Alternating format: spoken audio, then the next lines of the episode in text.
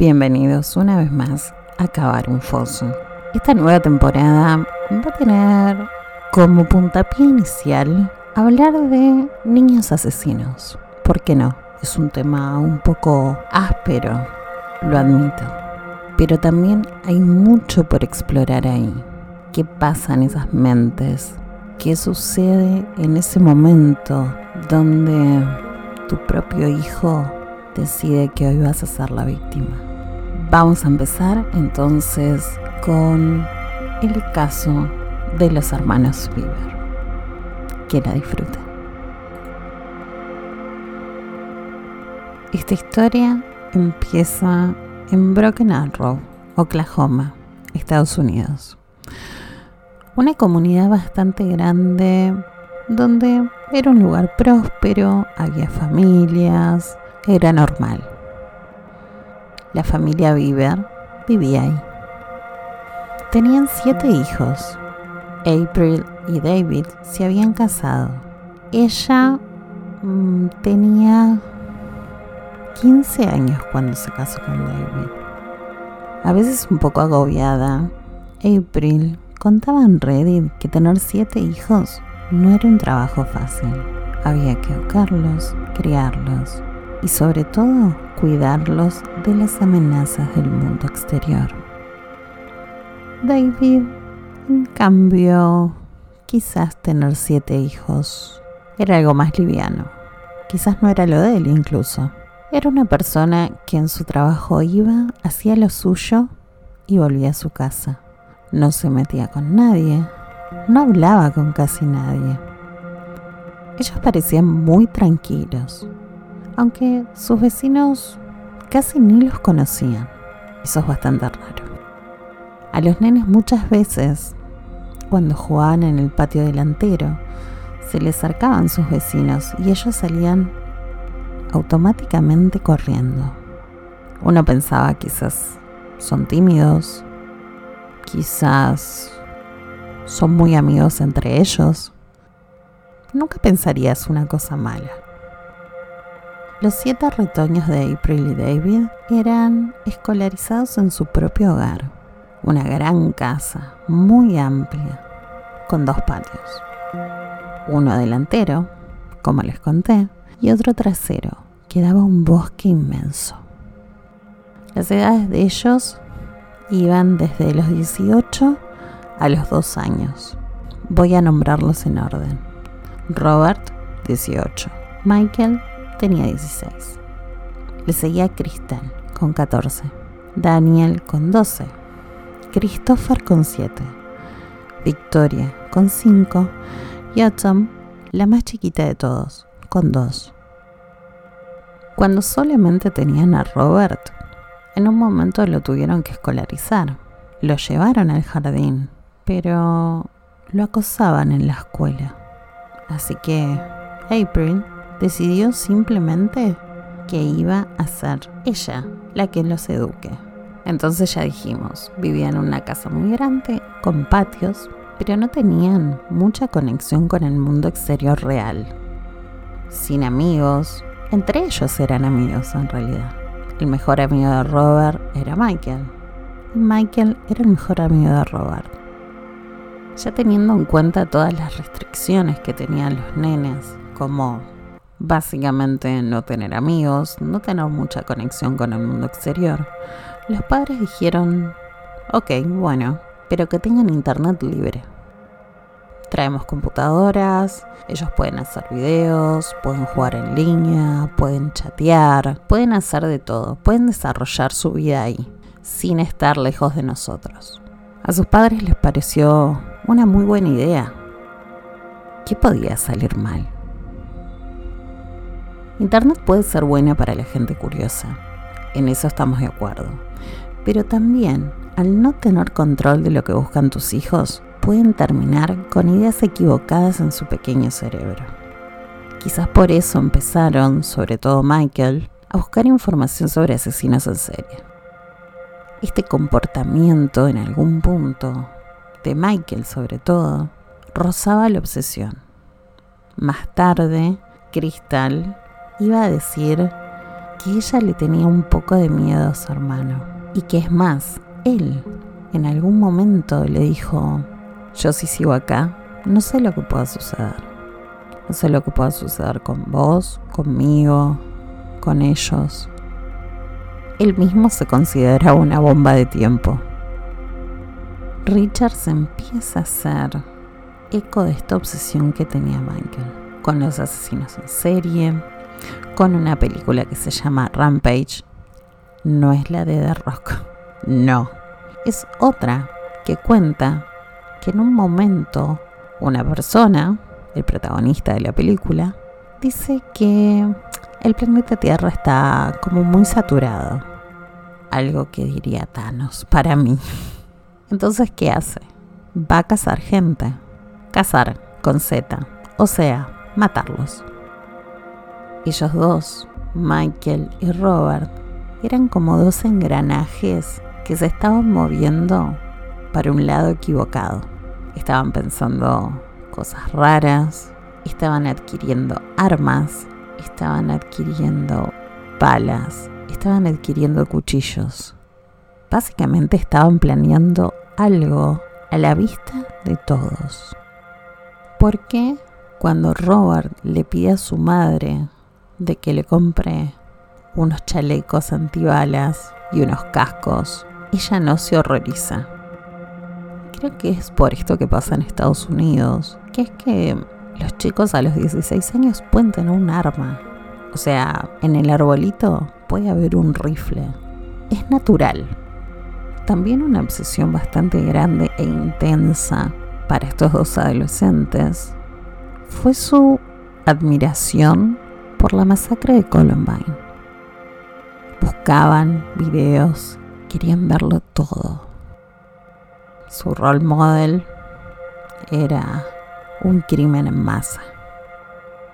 En la noche del 22 de julio del 2015, Robert y Michael dijeron, basta de escribir un diario sobre esto, Basta de tener fantasías con cortarle el cuello a la gente. Matémoslos de una vez. ¿Por qué esperar? Ese día por la tarde, el 22 de julio, a Robert le llegó una caja con municiones. Otra vez a su madre no le pareció raro, pero Krista realmente estaba preocupada. Mientras que estaban jugando en Minecraft en la PC, a la primera que llaman es a su hermana, Crystal. 14 años. Ella se sienta, mira ese video que, que Robert quería que viera y mientras está ahí, Robert saca un cuchillo y le corta el cuello. Crystal grita y llama a su madre. Ellos están asombrados. ¿Qué pasó? ¿No se moría así la gente? Detesto decirles que la vida no es una película y hay que hacer un poquito más para que se muera la gente.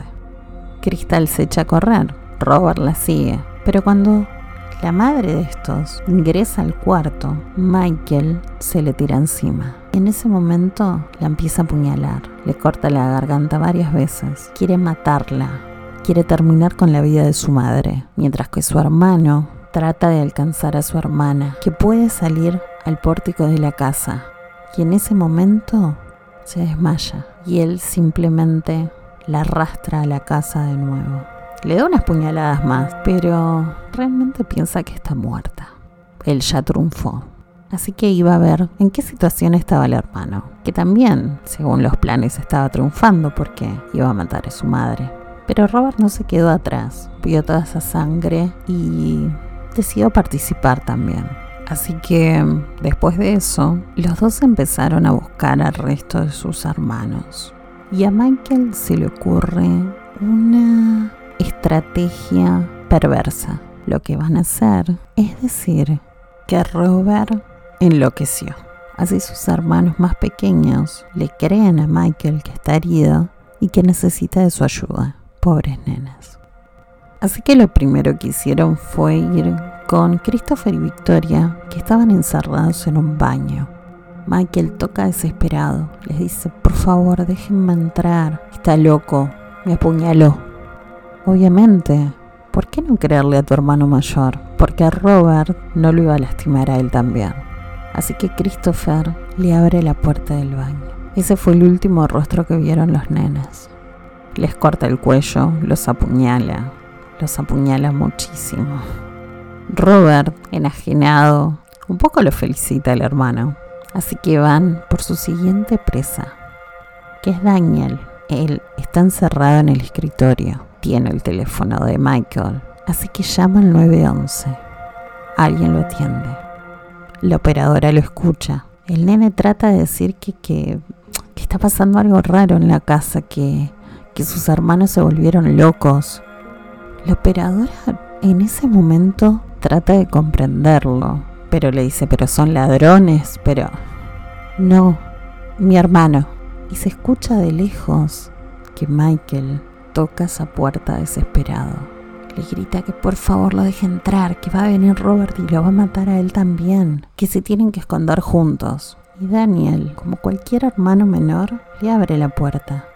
Y Michael se le abalanza, le saca de las manos el celular, probablemente le pega y hace unos sonidos que la operadora del 911 puede escuchar, pero nada muy claro. Ese fue el último momento de vida de Daniel. Robert y Michael no lo podían creer. Habían casi matado a toda su familia ya. Solamente les faltaba su padre, David.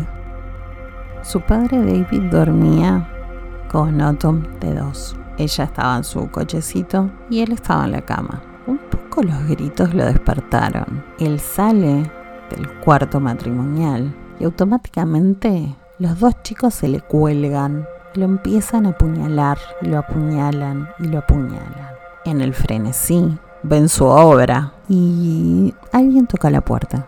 Ding dong. ¿Quién puede ser? En su mente, en la mente de estos dos chicos, ellos no habían disparado, así que no iba a haber ningún ruido se olvidaron de que la gente grita, básicamente. Así que, más allá de la llamada del 911, hubo algún vecino que escuchó algo y llamó al 911, dando la dirección exacta. Así que en ese momento, simplemente corrieron al bosque, con sus pecheras antibalas, sus cascos, su ropa negra, solamente corrieron. La policía tocó la puerta y fue ahí que un grito de ayuda estremecedor hizo que abran la puerta. En el piso del pasillo de la entrada estaba Crystal, viva. Estaba apuñalada, tenía cortes en su cuello, pero pudo salvarse. Obviamente que en Broken Arrow no pasa casi nada. Y cuando pasa es todo un evento. Así que la policía también había ido con una ambulancia y los bomberos por si pasaban otras cosas. A Crystal la subieron a una ambulancia y se la llevaron inmediatamente a un hospital. Los policías entraron con mucha cautela, pensando que por ahí en el baño estaba el supuesto ladrón que había hecho todo esto. Pero cuando abrieron, simplemente se encontraron dos criaturas muertas, apuñaladas, rotas, no podían con la escena. Abrieron el escritorio también y había otro nene muerto. Vieron que en el living estaban los padres. Siguieron buscando en la casa. Otros lo que hicieron fueron irse para el bosque. Tenían a los perros, así que los soltaron. Mientras pasaba eso, los policías que están adentro empiezan a encontrar cuadernos, cuchillos, armas, uno ingresa, uno ingresa al cuarto matrimonial y encuentra a Otun de dos años totalmente viva. Al parecer sus hermanos se la habían olvidado. Un dato escalofriante, aparte de todo esto que conté, es que en un momento sale a la luz un diario íntimo que tenía Robert y otro que tenía Michael, donde diagramaban este plan siniestro para el 22 y el 23 de julio, en donde decían que a Autumn le iban a cortar la cabeza. Sí, a su hermanita más chica le iban a sacar la cabeza. Los perros encuentran a Robert y a Michael. Robert, la verdad que no, no lucha tanto, se entrega. Michael se rehúsa a la realidad. En las fotos que le sacaron ni bien los capturan, todos embarrados, rajuñados, mordidos. Robert tenía una sonrisa. estaba contento. Es más, antes de entrar al patrullero, le dice a su hermano, estoy muy contento de lo que hicimos, te felicito. Su hermano simplemente mantiene su inocencia. En el interrogatorio también. Básicamente dice que Robert se volvió loco un día y que bueno, mató a todos. Y que si él no le hacía caso, también iba a estar muerto como todos sus hermanos. Así que nada, quiso sobrevivir. En ese momento ya habían descubierto este diario secreto que tenía Michael, a donde decía que quería ver la muerte y destrucción de su familia. Básicamente la policía no le creyó y él fue a juicio porque él sí se declaró inocente. El grado de cinismo es increíble. En cambio Robert muy contento con lo que había hecho. Se declara culpable, dice, sí, los maté a todos yo. Obvio. Fue maravilloso. Así que bueno, le dan cinco condenas y simplemente lo mandan a la cárcel. Cuando viene el juicio, porque Michael dijo que era inocente, los testigos estrellas no eran otros que sus hermanos, Robert y Crystal, básicamente los dos sobrevivientes de la masacre. En este juicio, lo que coincide en ellos dos es que su padre David no era el mejor padre. Había mucho maltrato. Michael tenía un speech impediment y David procuraba hacérselo saber todo el tiempo. Muchas veces le decía, bueno, cuando hables normal, hablamos. Y lo dejaba así a su hijo. Quizás eso fue un disparador para todo esto. ¿Quién sabe? Crystal también con toda esta obsesión que tenían con los chicos de Columbine, con los asesinos en serie, y que a la madre, cuando ella se lo dijo, no le pareció un dato muy espeluznante. No era ninguna alerta para ella, porque eran chicos, ¿qué iban a hacer? Michael recibe casi la misma condena que su hermano. Lo distinto es que después de 30 años él puede presentarse para ver si, si puede volver a la sociedad o no. Creo que a Robert no le dieron ese beneficio porque Robert es alguien malo, concretamente malvado, sin piedad. Es más, estando encarcelado, hace no mucho tiempo, quiso cortarle el cuello a alguien. Robert y Michael están en prisiones separadas, que tenerlos juntos es un poco peligroso ellos se potencian entre sí.